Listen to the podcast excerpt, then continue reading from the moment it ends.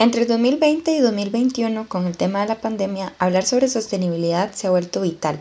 Casi algunas personas pueden decir que está de moda la sostenibilidad, pero decir que llevamos una vida sostenible es muy diferente a las acciones que hacemos día a día. En este episodio empezamos preguntándonos qué es la sostenibilidad y cómo llegamos a realizar un proyecto sostenible. ¿Son en realidad las certificaciones el camino correcto o son simplemente un checklist de elementos tecnológicos que tienen un valor tan elevado que no podemos calificar una casa o un proyecto de bien social como sostenible. Además, le preguntamos a nuestra invitada qué otras acciones podemos hacer para poder empezar a vivir de una forma sostenible. Estás escuchando No tan obvio, porque para algunas personas no es tan obvio hablar sobre diseño, arquitectura y construcción realizada por mujeres un podcast donde hablamos desde la experiencia, con Karina Obando y patrocinado por el Centro Cultural de España. Bueno, muchas gracias Paula por, por aceptar mi invitación. En realidad creo que es como muy importante tener la visión de una arquitecta relativamente joven eh, y que está involucrada tanto como en estos temas de sostenibilidad y arquitectura tropical. Pero antes de todo, me gustaría que nos cuente sobre usted, quién es Paula Badilla, cuáles son sus intereses personales y profesionales. Claro, no, muchas gracias primero que todo por la invitación, Karina, y en un espacio que, que me parece tan necesario ¿verdad? O sea, visibilizar el trabajo de las mujeres que estamos en el sector de diseño, construcción y en general, bueno, todas las ramas que se, que se desprenden del tema arquitectura, ¿verdad? Y ciudad, porque realmente cada vez hay más campos de acción y hay que visibilizarlos. Eh, y, también de estar en un lugar con, con otras arquitectas que, que, ya escuché en los episodios pasados y que admiro. Entonces, que me parece un honor también que me hayas buscado para el, para el episodio. A ver, pues mi nombre es Paula Badilla, soy arquitecta eh, graduada de la Universidad de Costa Rica y también cursé la maestría de arquitectura tropical en la Universidad de Costa Rica y en este momento estoy terminando la tesis. Mi enfoque o mi énfasis en arquitectura, como mencionaste, ha sido en la rama del desempeño, digamos, de arquitectura en términos de sostenibilidad, o sea, que, cómo se desenvuelven los edificios y pues ha sido como un proceso bien interesante desde siempre. O sea, creo que una formación a nivel familiar eh, siempre fue preocuparnos por temas de, ecosistemas, por temas de hábitat. O sea, creo que eso viene como desde, desde siempre, ¿verdad? Eh, mi familia tenía pues huertas orgánicas y demás, entonces siempre ha sido como algo muy presente, como, o sea, qué, estamos haciendo, ¿verdad? Por mejorar eh, la salud del planeta, por decirlo de alguna forma. Y, mm, pues creo que eso eventualmente termina permeando, ¿verdad? Eh, tal vez en un inicio empezás en arquitectura y, y no tenés como esa idea y comenzás a darte cuenta, ¿verdad? Todas las ramificaciones y las implicaciones que tiene la disciplina y ahí es donde comenzás a atar caos y decir que aquí, aquí hay una cadena, ¿verdad? O sea, todas nuestras acciones comienzan a tener un impacto. Desde que estaba empezando la carrera, siempre tuve como intereses y, creo que, digamos, muy holísticos, ¿verdad? Eh, desde todo lo que era arquitectura de carácter social, una preocupación, ¿verdad?, en temas de inclusión, de resiliencia de comunidades, entre otras cosas, y eventualmente, ¿verdad?, eso fue aterrizando, o sea, pude, pude trabajar en algunos proyectos de extensión docente en temas sociales y, y eventualmente me acerqué al Laboratorio de Arquitectura Tropical, eh, para los que no lo conocen, con la arquitecta Eugenia Solís y el arquitecto José Luis Porras. Y entonces, pues con ellos tuve la oportunidad de comenzar a trabajar directamente en el laboratorio y en muchas de las consultorías que, que realizaban también en temas ambientales. Entonces, ahí fue donde realmente me comencé a empapar del tema y comenzar a relacionar, bueno, o sea, todas estas preocupaciones en general ambientales, todas estas preocupaciones sociales, ¿verdad? Y demás, tienen una relación muy cercana también a, la arquitectura, ¿verdad? O sea, comenzamos a, comienzo a dar cuenta de que importa, ¿verdad? Cómo, esta, cómo la arquitectura puede ofrecer bienestar, cómo la arquitectura ofrece calidad de vida, cómo la arquitectura está, eh, entiende su ecosistema, ¿verdad? Y, reacciona a su ecosistema. Y entonces, pues, comienzo a involucrarme primero como estudiante, después como asistente cuando ya está, era egresada y posteriormente como profesional ya había trabajado muchísimo, muchos proyectos de laboratorio y entonces como arquitecta ya graduada, pues empieza como esta, esta relación con el laboratorio, en donde entré muchas veces como consultora externa y realmente eh, pues así ha sido por pues desde que empecé con ellos en el 2011 y hasta ahora, este año, todavía a principio de año estábamos con algunas consultorías, entonces sí, ya como 10 años. Parece mentira, 10 años de estar ahí trabajando, sea como sea, primero como estudiante y ahora como profesional eh, con ellos. Ahora, eh, por supuesto, vas evolucionando, ¿verdad? Y, y, vas, y, y, vas entendiendo un montón de etapas, ¿verdad? En un inicio entré mucho en la parte de desempeño, desempeño, o sea, cómo se comporta eh, la arquitectura con el clima, por ejemplo, que es como el énfasis que tiene el laboratorio, pero algo que surgió cuando empecé la tesis es que surge la oportunidad de trabajar con la ingeniera Cindy Torres, que es ingeniera química.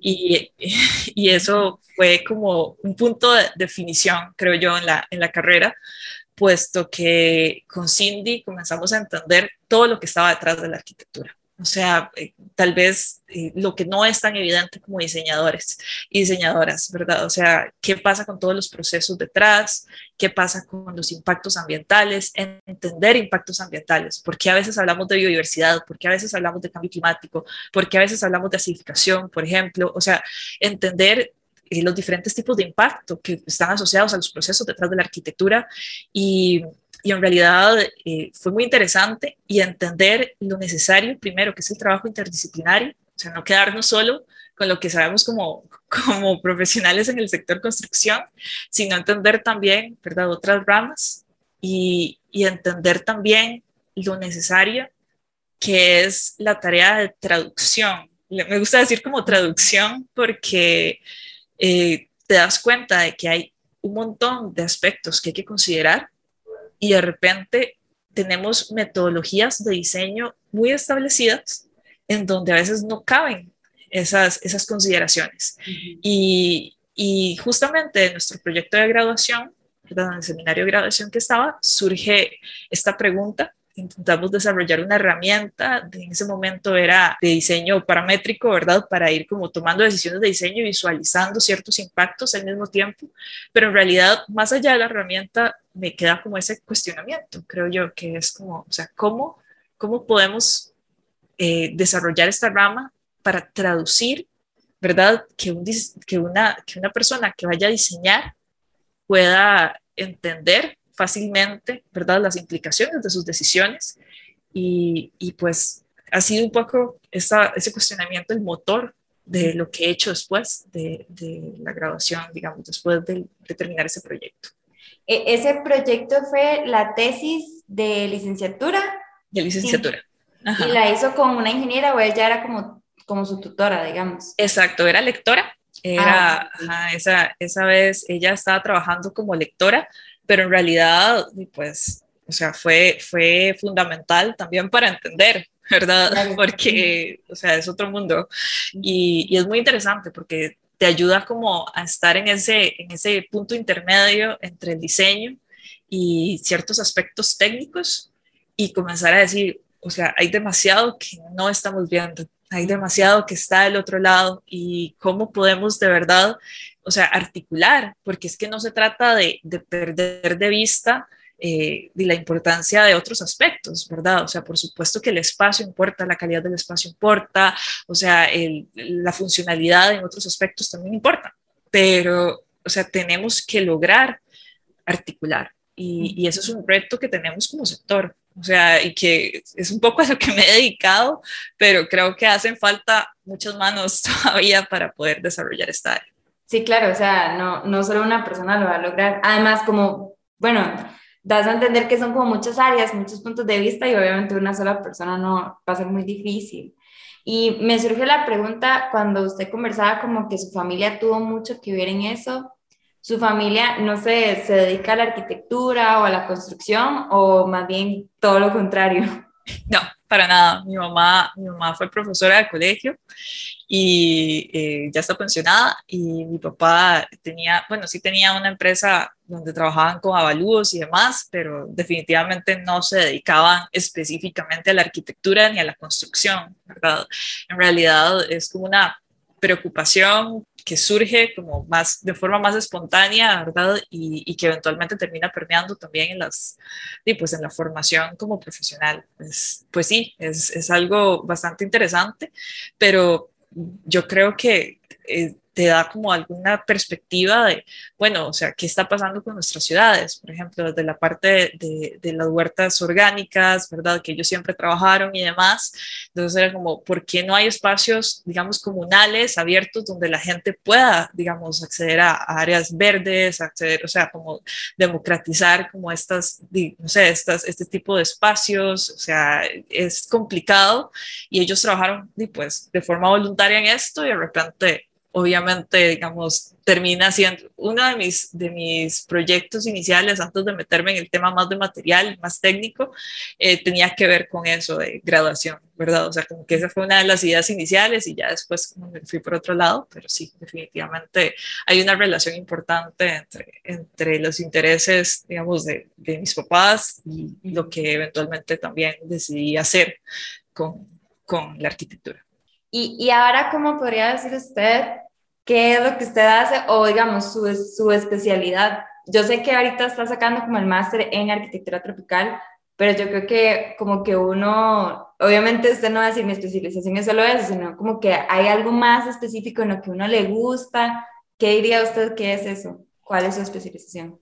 Claro, bueno, o sea, después de, después de graduar, eh, trabajé un tiempo en construcción, ¿verdad? En constructoras, y después de eso, pues decidí continuar con el tema, o sea, nunca pude dejarlo de lado, el tema ambiental, o sea, y más que todo lo que es desempeño de edificaciones, y entendemos como desempeño de edificaciones como la arquitectura se ajusta a las condiciones ambientales a su alrededor, ¿verdad? Para evitar un mayor consumo energético o para evitar, digamos, eh, un mayor consumo de material y demás, ¿verdad? O sea, creo que esa sería como la rama, tal vez es un poco, es un poco técnica. Y pues después de, de salir y decidir empezar como consultora independiente, ¿verdad? O sea, comencé a trabajar en diferentes lugares, pero creo que eso fue vital como para consolidarme, ¿verdad? En esta rama. Entonces, bueno, eh, igual seguí trabajando en ese momento con el laboratorio eh, parte de lo que me permitió ¿verdad? De desarrollarme fue algunas consultorías de gran escala que tuve el Laboratorio de Arquitectura Tropical, en donde, por ejemplo, trabajamos con el Ministerio de Educación Pública, trabajamos con diferentes instituciones, ¿verdad?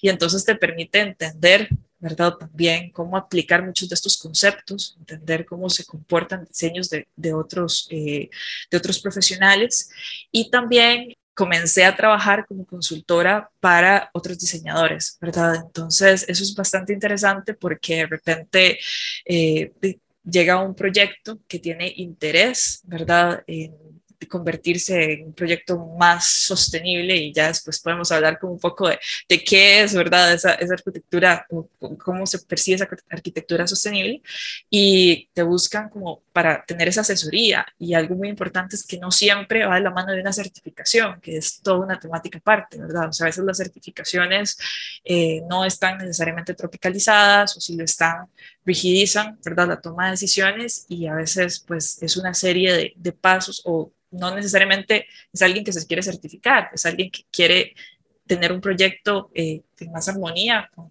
con, el entorno sin necesidad de pasar por un proceso de certificación. Entonces ahí pues empezás a ver oportunidades en esa arquitectura, empezás a asesorar a, a la persona que está diseñando, ¿verdad? O al, o al equipo que está diseñando y se vuelve como muy interesante esa, esa negociación, ¿verdad? Hasta, hasta dónde puede llegar la arquitectura, ¿verdad? Hasta dónde la arquitectura puede minimizar el consumo energético o hasta dónde la arquitectura puede generar una mejor calidad de vida o puede ser más accesible o puede estar en mayor relación con el entorno. incluso comienzan a haber algunos temas importantes eh, cuando hablamos de impacto ambiental y cuando hablamos específicamente de cambio climático, que es un tema muy vigente en este momento y que importa muchísimo en este momento, eh, podemos ir dividiendo las acciones en acciones de mitigación de cambio climático y, acciones de adaptación. Y entonces, o sea, comenzás a ver oportunidades en, en, los dos, en las dos áreas y comenzamos a decir, bueno, ok, o sea, podemos decidir tomar estas acciones para que no se consuma tanto, para que se emita menos, o sea, para que el edificio funcione con menos energía, para que el edificio tenga una mejor relación con su entorno, ¿verdad? Y sin perder calidad de vida para, para sus habitantes. Y posteriormente también necesitamos entender que hay un proceso de adaptación, ¿verdad? Que en el tiempo, o sea, el clima va a cambiar, las condiciones hidrometeorológicas van a cambiar también, y entonces cómo el proyecto se tiene que adaptar a esas condiciones en el tiempo, ¿verdad? Entonces es, es, fue un proceso muy interesante eh, trabajar como consultora por pues, bastantes, eh, como casi cuatro años trabajando como consultora independiente, ¿verdad? Y en ese tiempo y también comencé a trabajar en Universidad Veritas como docente, que también fue un proceso pues creo bastante interesante porque termina de amarrarlo todo, ¿verdad? Te obliga a seguir estudiando, te obliga a, a trabajar con, con, gente que tiene, siento yo, que tiene mucho interés en estos temas, mucho más interés en, en, estas generaciones que en las que tal vez hace algunos años o incluso yo estando en la U, también fue un proceso muy enriquecedor. Sí, claro, porque también ha sido un tema muy nuevo y creo que a nivel país se ha incorporado cada vez un poco más, o sea, como que cada vez el país quiere más llegar a esa meta, ¿verdad? Entonces creo que todos nosotros tenemos como esa consideración. Y antes de continuar, me gustaría que explicara como en sus propias palabras, porque mucha gente sí entiende y sabe que existe la sostenibilidad, pero muy pocas veces sabemos cómo explicarlo. Entonces, desde sus propias palabras, ¿cómo explicaría, cómo definiría la sostenibilidad? Claro, bueno, ahí tal vez creo que hay que diferenciar, ¿verdad?, entre la sostenibilidad como un concepto general, ¿verdad? Y lo que sería la arquitectura sostenible, ¿verdad? O sea, y, creo que eh, eso es como lo primero. A mí incluso muchas veces, tal vez, hablar de un proyecto sostenible, ¿verdad? Es, me parece que sería ideal, pero es un compromiso grande, ¿verdad? Y, y eso ha sido como uno de los mayores como de los mayores, tal vez, problemas que han enfrentado como muchas de las iniciativas en construcción, ¿verdad? Sostenible, porque esa palabra, ¿verdad? De repente cualquier detallito que le pones a un edificio, ¿verdad? Ya implica que es arquitectura sostenible. Entonces, bueno, o sea, si, si nos vamos al concepto general de, de sostenibilidad, ¿verdad? Estamos hablando de cómo podemos garantizar ¿verdad? Un desarrollo eh, social, económico y, y, ambiental sin, sin comprometer las necesidades de futuras generaciones, ¿verdad? O sea, es como un concepto muy amplio. Y de repente, cuando pasamos a arquitectura, es como, bueno, ¿eso cómo se traduce la arquitectura, verdad? Es un concepto demasiado amplio para, para un tema tan aterrizado, ¿verdad? Y, y creo que ahí, más allá de una arquitectura sostenible, a mí me gusta hablar de una arquitectura responsable, ¿verdad? O sea, yo creo que eh, hablar de sostenibilidad cuando estamos hablando del entorno construido a veces es muy complejo porque una de dos, o tenés que ser muy purista en el sentido de que no podemos hacer casi nada, ¿verdad? O sea, y, y muchas veces arquitectura sostenible o la más sostenible, ¿verdad? O sea, puede ser algo que no necesariamente cumple ¿verdad? En otros aspectos y comienza a, a ser como todo un debate, pero yo creo que o sea, realmente deberíamos hablar de arquitectura responsable. Hay una responsabilidad en cómo la arquitectura responde a necesidades eh, sociales, a necesidades de calidad, ¿verdad? Espacial y, estamos hablando de cualquier tipo de arquitectura, ¿verdad? O sea, no estamos hablando de ni siquiera de, construcciones, ¿verdad? Que a veces se tiene esta concepción de que un edificio sostenible es un edificio certificado, súper grande, ¿verdad? Con paneles, esto, lo otro. No, ¿verdad? O sea, eh, digamos, una vivienda, una vivienda social que puede cumplir las necesidades, una, un aula, una escuela que puede llegar a eh, cumplir con condiciones de bienestar para que el aprendizaje de, estudiantes sea el adecuado, ¿verdad? O sea, de hecho, o sea, que las condiciones sean básicas, eso es muy importante, o sea, que sean adecuadas, que se que se cumpla con esta función de bienestar, eso es muy importante. Pero por otro lado, también es importante entender la arquitectura. Hace, hay, una, hay una frase que siempre me gusta como compartir con mis estudiantes que tiene que ver con, con o sea, lo que menciona es que para alcanzar realmente eh, una construcción o, generar realmente sostenibilidad dentro del sector construcción, se necesita que las personas que estamos a cargo de la toma, de, de decisiones, ingenieros y diseñadores particularmente, que somos de los que tomamos la mayoría de las decisiones, tenemos que entender todo lo que son los patrones, por ejemplo, de energía, todos los patrones de material que están detrás, todos los procesos del material que está detrás, los patrones de los asentamientos que están detrás de lo que estamos diseñando. Porque, asentamientos. Sí, o sea, entender qué pasa con el sitio, entender cómo se mueve la gente, o sea, cómo se comporta la gente también.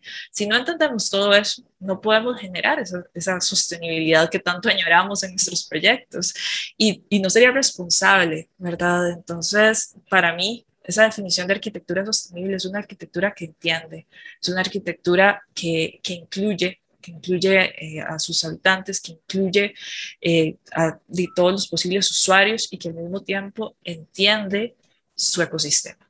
O sea, si, si es una arquitectura que no está entendiendo cómo funciona, ¿verdad? Eh, las condiciones de sitio, la topografía, el clima, ¿verdad? Es una arquitectura que no puede responder adecuadamente y por lo tanto no puede, no puede hacerle frente a eso. Y creo que un tercer punto de la arquitectura, digamos, sostenible es saber que eh, tus decisiones eventualmente pueden ser medibles, que creo que eso es muy importante. Muchas veces tenemos intenciones, muchas veces son buenas, son buenas intenciones, ¿verdad?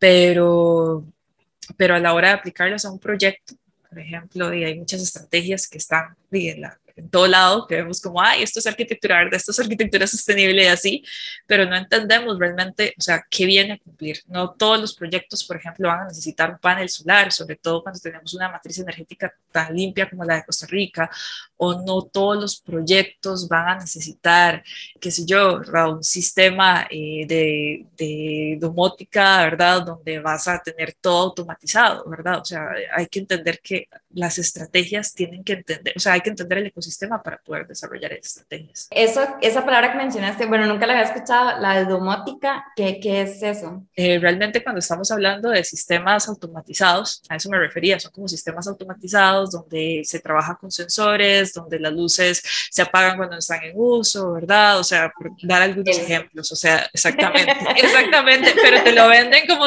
como, como la base, o sea, si vas a una feria de construcción, lo primero que te venden como sostenible son como paredes verdes, paneles solares, ¿verdad? Sistemas automatizados para evitar gasto, ¿verdad? O por ejemplo, todo lo que tiene que ver con con sensores para aire acondicionado y demás, y eso no quiere decir que no sea importante. O sea, eventualmente pueden contribuir con un proyecto que tenga mejor desempeño, pero realmente si llegas a entender realmente el clima, si puedes diseñar para que tu proyecto no necesite, digamos, eh, de, de mecanización de aire acondicionado, o sea, de meter aire acondicionado, de meter luces innecesarias, de si puedes llegar y aprovechar los recursos que tenés, si puedes llegar y utilizar, digamos, materiales que sean trazables, si tu proceso constructivo es consciente, o sea, hay muchas cosas que puedes hacer desde, desde las decisiones que estás tomando en diseño. Y estos, digamos, sistemas mecanizados comienzan a ser como un extra ¿verdad? O sea, que, tal vez te funcione, pero incluso en muchos casos, si el diseño está bien hecho, no lo vas a necesitar. Y esto es como parte de entender, ¿verdad? O sea, realmente para qué, para qué estás diseñando, para qué tipo de clima estás diseñando y demás. Entonces, creo que, que eso es súper importante. Sin eso, las estrategias, de, pues no sabemos por qué las estamos haciendo, ¿verdad? Me llama la atención esto de que usted menciona lo de los paneles solares, porque, o sea, bueno, en la oficina que yo trabajo, estábamos leyendo como el LED y no sé qué, para poder hacer un proyecto, intentar hacer un proyecto sostenible, y mencionaban ciertas cosas, y siempre la gente menciona como, tiene que tener paneles solares, o en el imaginario de las personas, si no tiene panel solar, no es sostenible. O sea, como que ya tenemos ese, chip incorporado y Sara me dice, no es necesario, es como, ok. alguna gente te presenta una lista, pero otros más bien usted me está diciendo, no es necesario. Entonces, me parece como interesante ese punto de vista. Claro, no, eh, hay muchas estrategias, como, como te digo, es que es justo eso. O sea, cuando vas a, a, diseñar y lo primero que se hace es trabajar como con muchas veces una lista que se ha desarrollado por la experiencia de profesionales en el sector, inclusive en otros países, ¿verdad? Y lo primero, como te digo, es entender el lugar en el que estás diseñando. Eh, algo que pasa en Costa Rica es que tenemos una matriz energética muy limpia, ¿verdad? Entonces va a depender mucho del tipo de proyecto que vayas a hacer en Costa Rica al tener una matriz energética tan limpia, o sea, ¿eso qué quiere decir? Que trabaja con energías renovables, ¿verdad? Un gran porcentaje de, la energía eléctrica se genera a partir de renovables, ¿verdad? Entonces, el, el tema es, ¿verdad? O sea, el panel solar, lo que estás haciendo es reemplazar energía renovable de una red ¿verdad? Por energía renovable generada por un panel solar, ¿verdad?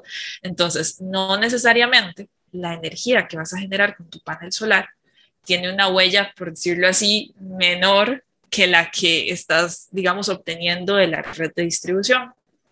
Entonces, en, algunos casos, inclusive, dependiendo del tipo de panel solar, dependiendo de la vida útil de este elemento y demás, y por eso es que hay que hacer un estudio. No es que no sea importante, por supuesto que a veces se puede utilizar y puede ser digamos, positivo a un nivel también económico, pero en muchos casos, inclusive el panel solar puede, digamos, hay una huella asociada a su fabricación, a su transporte, ¿verdad? Lo que se llama una huella incorporada en sí, que eventualmente puede ser hasta, pues, mayor, ¿verdad? Que la solución que, que se tiene. Entonces, hay países con matrices energéticas que no son necesariamente renovables o que tienen un porcentaje muy bajo de energía, de electricidad, digamos, que viene de fuentes de energía renovables, y entonces ahí un panel solar hace una gran diferencia. ¿verdad? Y mientras que no necesariamente en Costa Rica eso pasa. Entonces hay proyectos de gran, digamos, que tienen un gran consumo energético donde sí comienza a ser, digamos que la balanza gira a favor, ¿verdad? Porque a veces hasta necesitan plantas, eh, qué sé yo, de diésel o plantas, o sea, por aparte, no sé, ciertos lugares que lo necesitan. Y pues ahí se aplicaría, ¿verdad? Hay lugares que tal vez están en sitios alejados, que trabajan totalmente por fuera de la grilla, ¿verdad?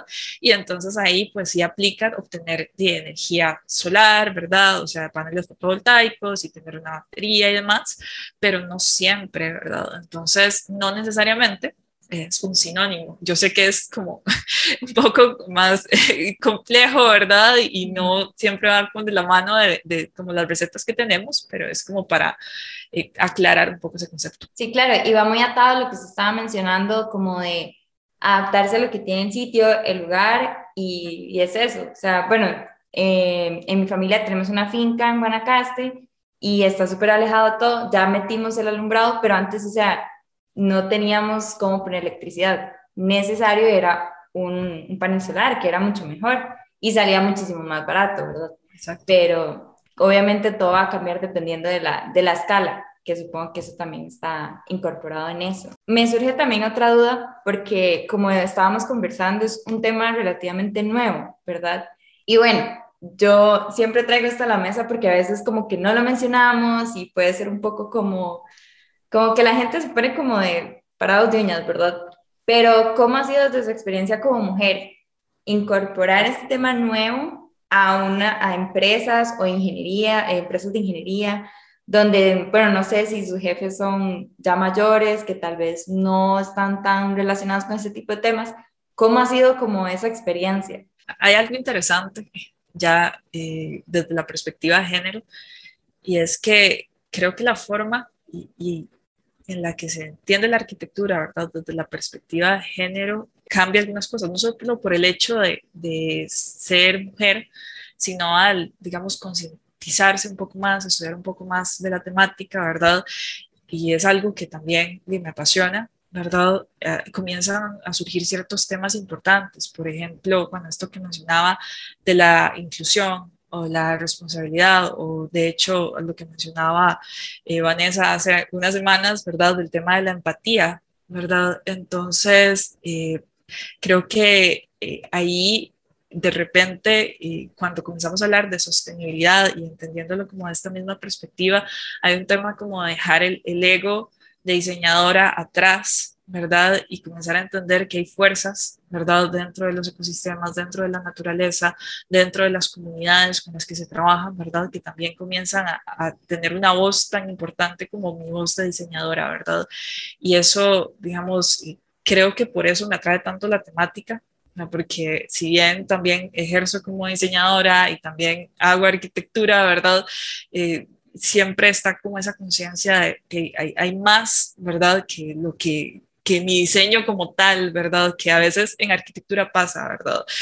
Entonces, eh, primero, eso, eso ha sido, creo que, que me ha ayudado, ¿verdad? A entender, ¿verdad? Entender cómo la arquitectura de esta forma me ha ayudado también a valorar, ¿verdad? Muchas de estas acciones.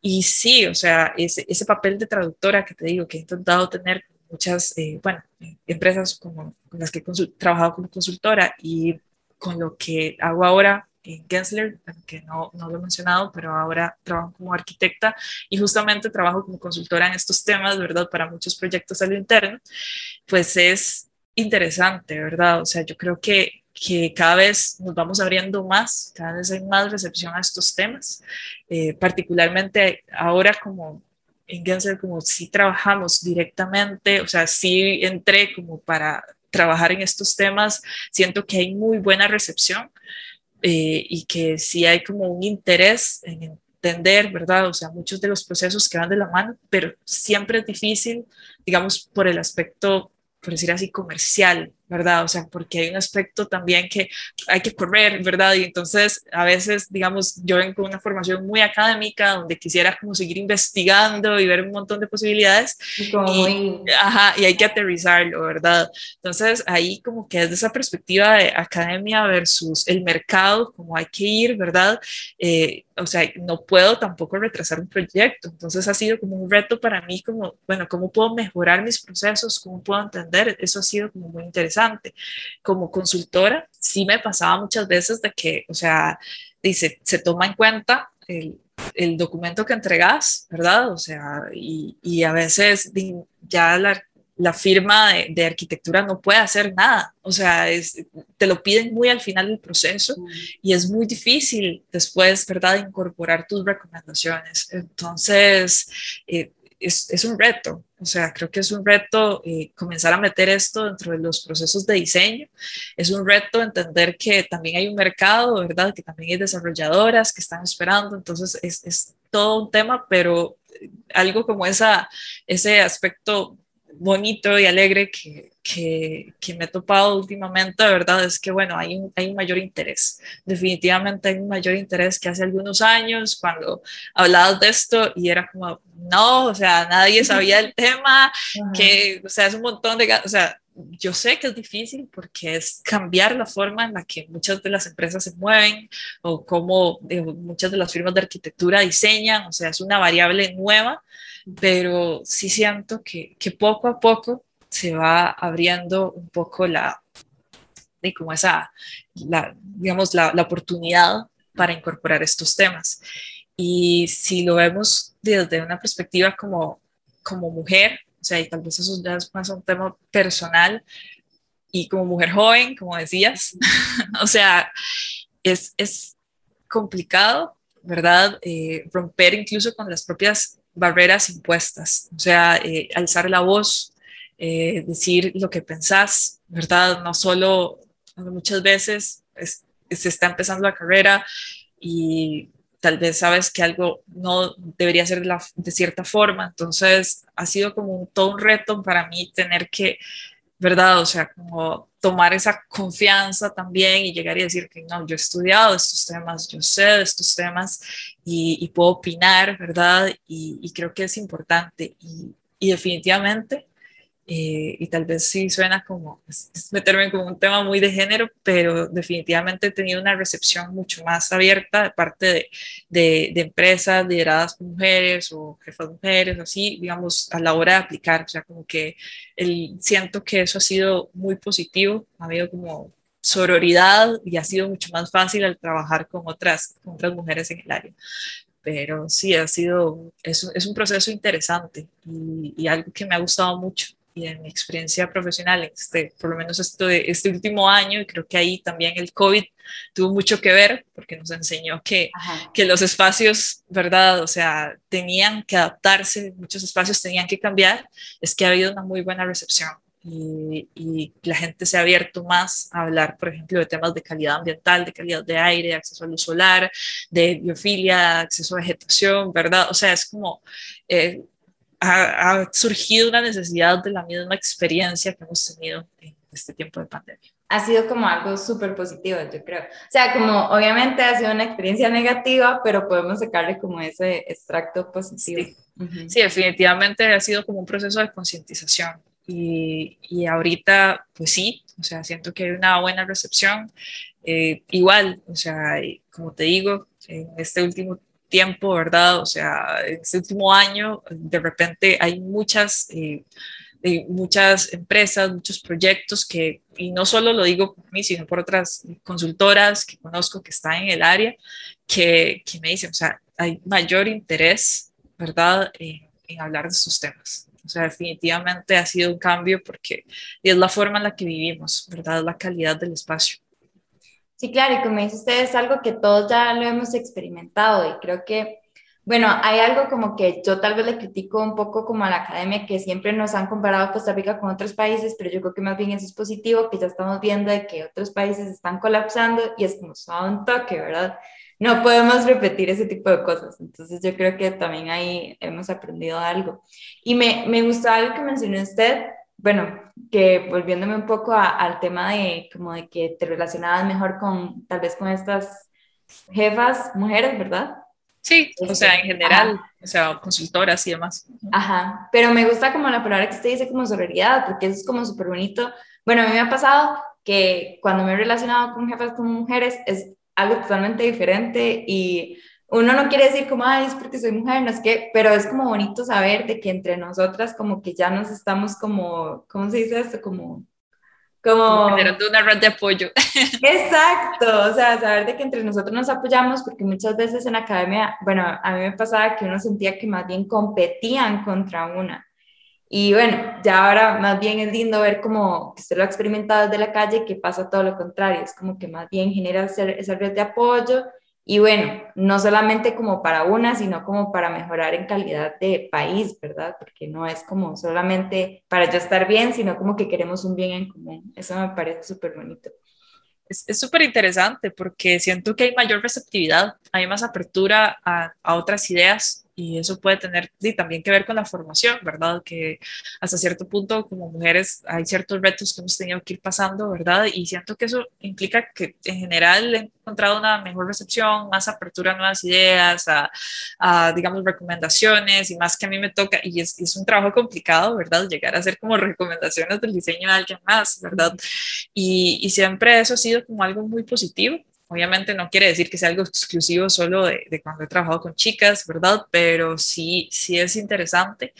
Y, y, también lo siento en la academia como docente, ¿verdad? O sea, muchas estudiantes tienen un gran interés en la temática y es muy bonito o sea, yo siempre intento como dar la oportunidad en la medida de lo posible porque sé que, que, hay como temas de formación que a veces hace como que, o sea, que sea, que, que sea difícil, que, no sé, que te tomen en cuenta en algunas ocasiones y demás. Entonces siempre me gusta como en la medida de lo posible como dar esa oportunidad y de dar ese poquito más, ¿verdad? O sea, como, eh, no sé, tomarle, prestar atención, como tal vez alguien que no alza tanto la voz, pero que sabes que tiene cosas que decir, ¿verdad? Entonces, eh, así como muchas mujeres me han apoyado en este proceso, también me gusta apoyar de chicas que, que vienen, ¿verdad?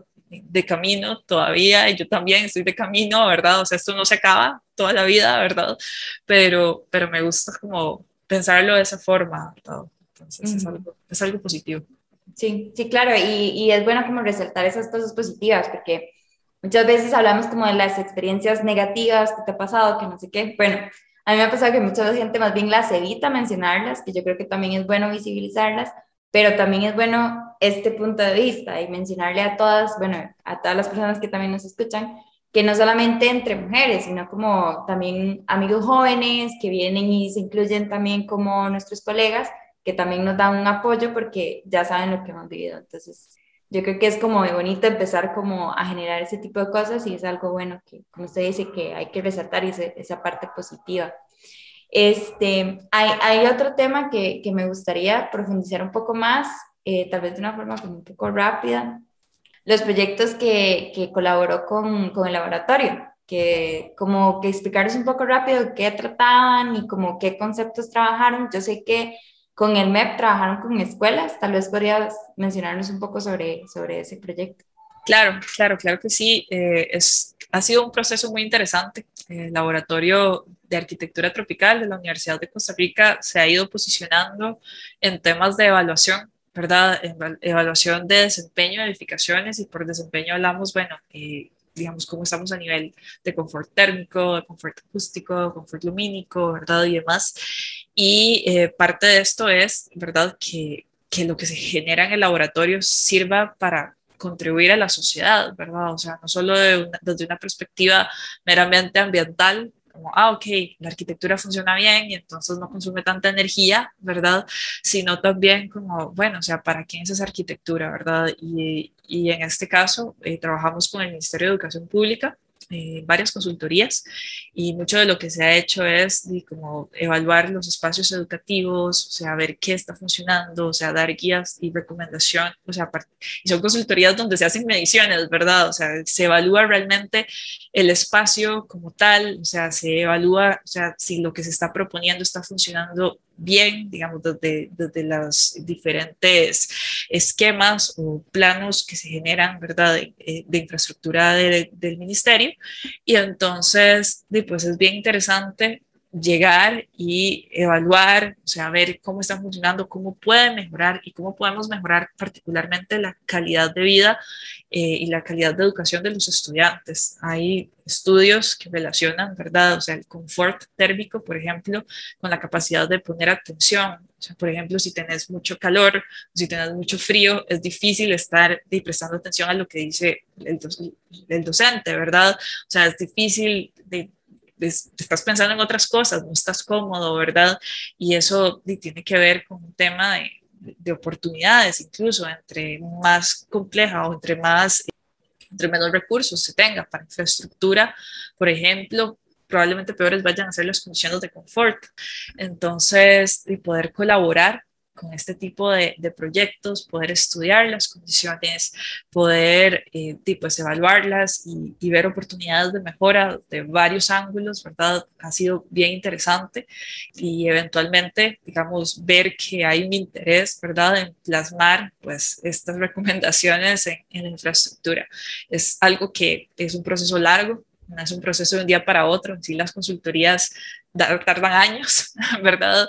Y también, pues esa implementación pues tiene su, su ciclo, ¿verdad? Y debe y tarda un poco, pero realmente eh, creo que lo que se hace es, es importante, ¿verdad? Es entender cómo funciona la arquitectura y tratar de dar las mejores condiciones. Y son conceptos y metodologías que se pueden aplicar en otras tipologías, ¿verdad? O sea, como de vivienda, se pueden aplicar en diferentes condiciones y al fin y al cabo tienen una relación con, con la, con, la dignidad del ser humano que habita, ¿verdad? Estos espacios, o sea, cómo, cómo se está mejor. ¿Y, ¿Y, solamente en esas consultorías solo trabajaron con el MEP o han habido otras instituciones públicas con las que trabajaron? Pues se ha trabajado con diferentes instituciones, o sea, también se han analizado diseños, por ejemplo, para la misma U, para, digamos, el CODER y demás, o sea, siempre se han trabajado como diferentes tipos de, de proyectos y también, pues, eh, a nivel privado, ¿verdad? O sea, he tenido la oportunidad de, de, trabajar con proyectos de uso mixto, de vivienda y demás. Entonces es muy interesante como tener ese rango de la parte pública, ¿verdad? Y después, de, como soy consultora externa, me ha tocado también a nivel privado como hacer algunas evaluaciones que, que comienzan a ser bien interesantes. Sí, claro, y he trabajado como, como diferentes escalas, desde viviendas súper pequeñas hasta eh, proyectos de educación y proyectos, supongo, de gran altura también. Exacto, sí. O sea, por ejemplo, las torres, eh, que diga, últimamente ha sido como un tema, ¿verdad? La densificación de, de San José y comienzan a aparecer torres, ¿verdad? Y a veces me, buscaban como, bueno, a, un grupo de, de, colegas que trabajábamos en esta área, nos buscaban como para, ok, ¿qué está pasando en este edificio? ¿Qué está pasando en este proyecto de oficinas? También en Torre, ¿verdad? Que no necesariamente a veces era la desarrolladora, pero a veces nos pasaba incluso con inquilinos, ¿verdad? Como inquilinos que ya estaban en el sitio y de repente se daban cuenta de que de qué sé yo, la cuenta de electricidad se les iba a tope, ¿verdad? Y eso tenía mucho que ver con el tema de, o sea, dónde estoy gastando, qué está pasando, o sea, cómo opera mi oficina, ¿verdad? Y ya son como temas operativos que comienzan a ser bien interesantes también, pero ahí, ahí ves la diferencia. Por ejemplo, eh, una oficina tiene la posibilidad de tener aire acondicionado, que hay un tema ambiental de por medio, pero o sea, el hecho de generar como un espacio confortable es lo que genera ese consumo de electricidad que eventualmente pues, son emisiones de dióxido de carbono, ¿verdad? que se generan. Pero por otro lado, también está la parte como más social, como lo que estábamos hablando con el MEP, donde muchas de esas escuelas no tienen la posibilidad de tener aire acondicionado. Entonces también es un asunto de, o sea, cómo, cómo hacemos que la gente realmente esté bien en estos espacios. Ajá, y de una forma tal vez económica, porque ahí también entra otro estereotipo de la, bueno, de la sostenibilidad o arquitectura sostenible, de que es súper cara. Entonces, no voy a hacer un proyecto sostenible porque es insostenible, ¿verdad? Entonces, ese es otro punto que, que me gustaría tal vez como conversar, porque, o sea, usted considera entonces que el arquitecto, podemos llegar a tener todos una arquitectura sostenible. No, por supuesto que sí. Y eso, o sea, hay, hay muchísimos ejemplos, por ejemplo, lo que hace Crea Architects, ¿verdad? Que, o sea, realmente estamos hablando de que mucha de la arquitectura sostenible se puede dar a un, nivel, ¿verdad? De, de, de, conceptos muy básicos, ¿verdad? Pero eso tiene que ver con cuándo comenzamos a pensar en estos aspectos. Si yo comienzo a pensar en arquitectura sostenible, cuando ya yo tengo un set de planos constructivos y lo que tengo que hacer es meterle algo para que sea sostenible, comienza a ser cara, porque ahí comienzo a meter equipo eficiente y comienzo a meter paneles, como decís, ¿verdad? Y comienzo a meter eh, sensores y comienzo a meter un montón de cosas que de repente pueden ser muy caros y que no necesariamente pueden como mejorar toda la condición. Pero si yo comienzo a pensar desde la conceptualización, y comienzo a entender que hay temas, por ejemplo, de orientación que me pueden ayudar muchísimo con la iluminación, que me pueden ayudar, por ejemplo, con las ganancias térmicas o evitar esas ganancias térmicas. Si yo de un inicio comienzo a pensar en la materialidad, a pensar en materiales, digamos, de origen local o de baja, digamos, de donde la cadena de suministro implica, digamos, un menor, una menor cantidad de emisiones liberadas a la atmósfera. Comienzo a pensar también en la inclusión, digamos, en los procesos constructivos, quién participa de esos procesos, o sea, cómo se va a comportar también este, este material en el tiempo. Y, o sea, si yo comienzo a pensar desde esas primeras ideas en, en estas cosas, pues no van a ser un tema, no voy a tener que buscar como parches al final para hacer que la arquitectura funcione mejor. Y realmente eh, sí, pueden haber proyectos sostenibles de muy bajo costo, ¿verdad? Que también sean inclusivos y definitivamente es, es posible. Es un tema de, pues, es, es un tema de concientización, es un tema de educación, incluso dentro del mismo gremio, y es un tema de responsabilidad. Y digamos, ahí estamos hablando tal vez como de conceptos como, como, bueno, vamos a construir algo desde cero, algo nuevo. ¿Qué recomendación daría, digamos, de partir de mi casa que ya está construida, si yo quiero que llegue a ser sostenible, se puede? ¿Cómo lograría yo eso? Claro, bueno, eso ya es, o sea, de nuevo iríamos a cada uno de los puntos, digamos, previos que mencioné, o sea, entender específicamente el lugar en el que estás, o sea, cuáles son las condiciones del de, el lugar en el que te encontrás, o sea, la vivienda. Hay, eh, en este sentido, hay que entender, digamos, todos los impactos que eh, ya están incorporados, o sea, los impactos incorporados son impactos con los que no nos vamos a poder, digamos, meter en ese caso, ¿verdad? O sea, si mi proyecto ya tuve que llegar y generar una serie de emisiones para producir el concreto de las paredes, ¿verdad? Por ejemplo, ya eso no puedo hacer nada, eso está ahí, eso es lo que se llama un impacto incorporado. Pero o sea, en el diario vivir tenemos impactos operativos, que es del funcionamiento de la vivienda, ¿verdad? O del, espacio de trabajo, ¿verdad? O donde sea. Entonces, en ese caso, habría que ver los patrones de comportamiento de los usuarios, entender, ¿verdad?, en qué es en lo que más se gasta, por ejemplo, electricidad, qué sé yo, iluminación.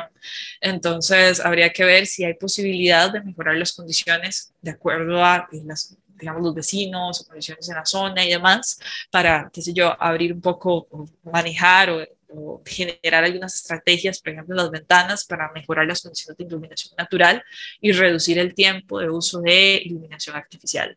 O si es un tema de calor, entonces ver cómo podemos trabajar con envolvente para evitar que haya una transferencia tan grande del calor del, del interior al interior o que haya radiación directa en ciertas horas, entonces evitar, ¿verdad?, esa radiación en esas horas y generar algo para, para que no haya tanto consumo energético ¿verdad? Asociado al funcionamiento de la vivienda, lo mismo puede pasar con, por ejemplo, equipos, consumo de agua, ¿verdad? Entonces de repente podemos buscar como, no sé, algún tipo de, de cacheras más eficientes, cosas de ese tipo, que son tal vez más como para la operatividad, como si yo en esto estoy gastando, ¿verdad? Nos enfocamos en este tipo de, de, de soluciones, pero por supuesto, cuando ya lo tomas en cuenta tan avanzado, cuando ya un proyecto está en funcionamiento, todo lo que se dio antes, todas esas, digamos, eh, todas esas emisiones, todos esos impactos incorporados, pues ahí ya con eso no podemos hacer mucho, ¿verdad? Entonces siempre hay que tomar eso en consideración. Sí, claro, es como empezar a trabajar con lo que tenemos, porque, bueno, hay otra cuestión que le mencionaba sobre el proyecto del Centro Cultural de España, que intentan hacer una ciudad verde, que esa es como la meta. Y obviamente yo creo que a todos nos gustaría, pero muchas veces no sabemos cómo. Y me acuerdo cuando yo era súper pequeña que le decían a uno como, uy, si tiene conectada la compu y tiene conectada el microondas, desconectes. O sea, eso también son parte de como de acciones, ¿verdad? Que ayudan a hacer como un hogar más sostenible, aunque sea súper pequeño. Digo yo, ¿verdad? Que suena como todo tonto, pero en realidad colabora, ¿no? No, o sea, yo creo que hay un montón de acciones que podemos tomar. Al fin y al cabo, también de lo que para proyectos de esta, de esta escala, mucho de lo que se necesita es voluntad política y voluntad, ¿verdad?, de, muchos de, las, de, pues, de los grandes tomadores de decisiones, por ejemplo, en términos de, urbanización, como son algunas desarrolladoras y demás, de, y creo que hay unas que, que se han ido ya alineando, ¿verdad?, a la temática y llegar y, y comenzar a proponer, ¿verdad?, o sea, primero, eh, pues, una ciudad probablemente más compacta, ¿verdad?, en donde no necesitemos vehículos para llegar a cualquier lado, ¿verdad? Donde puedas ir en transporte público, caminando, eh, todo lo que es, o sea, darle una continuidad a, todo lo que son corredores verdes, iniciativas en donde, y que ya, las, ya hay en el país, ¿verdad? Pero hay que darle más fuerza, o sea, tienen que haber pues, más interés y más recursos destinados a volver eso una realidad, o sea, en donde es, esta ciudad compacta no implique no tener verde, ¿verdad? porque eso y realmente podemos comenzar a generar como corredores, podemos comenzar a generar también, digamos, eh, estos corredores pueden tener doble función, ¿verdad? O sea, no solo ser corredores biológicos, sino también eh, colaborar con todo lo que es el manejo de las aguas urbanas, ¿verdad? El agua de lluvia, que ahora de hecho es un problema a nivel nacional, ¿verdad? O sea, cada vez que llueve, o sea, tenemos la mitad de San José inundada. y entonces, exacto, exactamente. Entonces hay un montón de, de, de estrategias que se pueden ir realizando como a nivel general a nivel de más político, más de toma de decisiones, pero en el día a día, pues nosotros también podemos llegar eventualmente y tomar decisiones conscientes para, eh, pues, generar una ciudad, ¿verdad?, más verde, por decirlo así, y eso implica desde el método de transporte que escojamos, o sea, la forma en la que vivimos, inclusive eh, muchos proyectos, por ejemplo, y como arquitectos podemos proponer, ¿verdad? O sea, en lugar de hacer un proyecto siempre de cero, de extender la vida de un edificio, por ejemplo. Solo eso implica, digamos, un gran ahorro en material. Entonces hay un montón de cosas que poco a poco se pueden ir incorporando para, para generar pues, mejores ciudades. Perfecto, me encanta como ese, hicimos como un desenlace más o menos, pero, pero me gusta mucho como ese punto de vista porque de ahí yo creo que es empezar a hacer esas pequeñas acciones. Antes, hace unos pocos años, lo veían uno como el chancletudo que quería como ahorrar en electricidad y, ¿verdad? Todo ese tipo de cosas. O la persona que va en bicicleta al trabajo, ¿verdad? Que antes lo veían súper mal.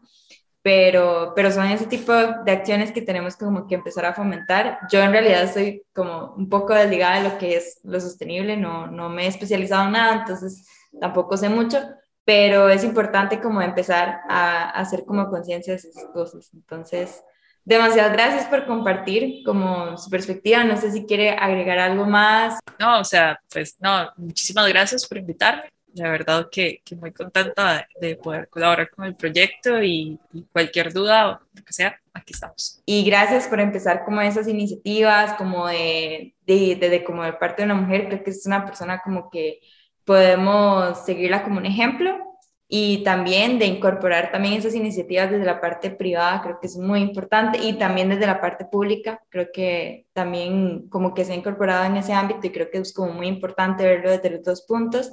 Entonces, muchas gracias, espero que, que la sigan tomando en cuenta para proyectos sostenibles y que podamos lograr unas buenas acciones a nivel de país. Y, este, y muchas gracias.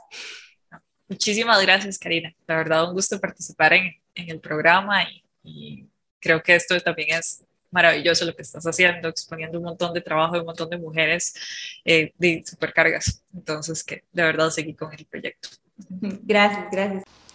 Y muchas gracias a todos ustedes por escucharnos. Recuerden seguirnos en Instagram como no.tanovio, donde estaremos compartiendo información sobre Paula Badilla y sobre algunos de sus proyectos. Así como también ustedes pueden dejar sus comentarios sobre qué opinan sobre la arquitectura sostenible. Podemos tener arquitectura sostenible en el país o simplemente es un ideal al que queremos llegar, pero es imposible.